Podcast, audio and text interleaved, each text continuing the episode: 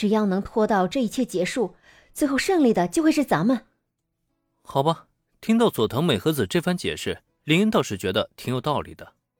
抽身不抽身的，这个他倒不怎么在意。就算真惹到了极道，他也有能力去摆平搞定。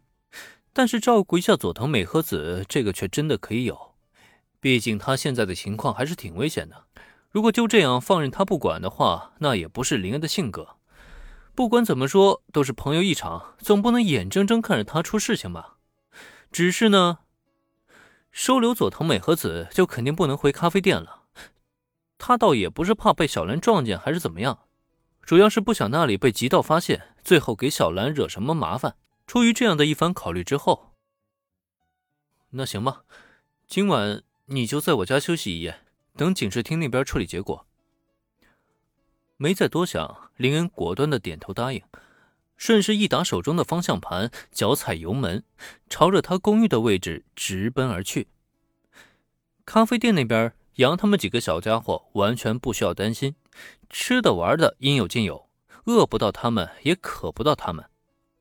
至于晚上和小兰的训练嘛，由于明天就要请假准备比赛了，之前也说好要取消，就更不用多说了。总之，将车停在车位，林恩带着佐藤美和子踏进自家公寓的房门，这将是续小兰之后又一个在这里过夜的妹子。不过可惜的是，即使长夜漫漫无心睡眠，林恩也没有可能跟这个美女警部补发生什么不可描述的事情。毕竟林恩本来就没打算撩人家，当个普通朋友就挺好。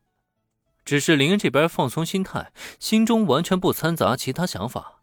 可这初次踏进林公寓内的佐藤美和子，她的心情却是从一开始就砰砰直跳，就连她自己也不知道为什么会这么紧张。一路逃脱极道的追捕，佐藤美和子早就已经灰头土脸了。尤其看到她一进屋之后，一副局促不安的样子，林恩见状也是找了一套新的浴巾和睡衣，让她赶紧去洗个澡，清理一下。佐藤小姐，要不你先去洗个澡？哦，好。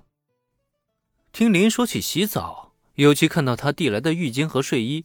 这让佐藤美和子下意识接到手中，同时脸颊呢不自觉的闪过了一抹绯红。他让自己洗澡，这是在暗示什么吗？心情本来就有些紧张的佐藤美和子，在这一刻不由得更加的胡思乱想了。哪怕在林的指引下走进浴室，他也依旧还没能回过神来。尤其在脱下那脏兮兮的外套之际。佐藤美和子还情不自禁地望向门口数次，他会冲进来吗？如果他冲进来，自己该怎么办才好呢？可遗憾的是，任凭佐藤美和子如何的瞎猜，外面呢也是没有丝毫的动静。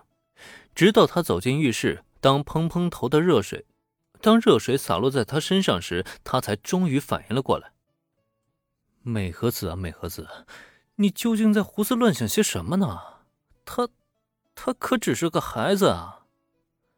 难道就因为他的背影很像那个人，你就产生了什么不该有的歪心思吗？你可是比他大了整整十岁啊！在热水的冲刷下，佐藤美和子的理智终于渐渐回归了。他不知道自己为什么突然间会变得那么古怪，产生了各种他此前想都不会去想的各种念头，但他却知道自己跟外边那个男人，啊不。准确来说呢，是大男孩，他们之间绝对不可能有任何的关系。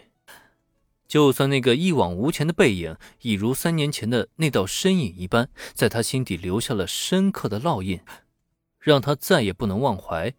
但即使如此，自己也必须忘掉那一切。洗干净身体后，佐藤美和子泡进浴缸之中。那舒服的水温，却让他在清洗身体时拼了命想要忘记的身影，再一次的浮现在他的脑海之中。明明就是想要忘记的，可为什么总是要出现啊？而且最让他惊讶的是，随着三年前那道身影与灵的身影渐渐重合之后，他发现本应该牢记在他心中的那道身影，渐渐的变得虚幻了起来。取而代之的却是出现在今晚的那道身影。自己这究竟是怎么了？难道三年的时间真的已经太久了吗？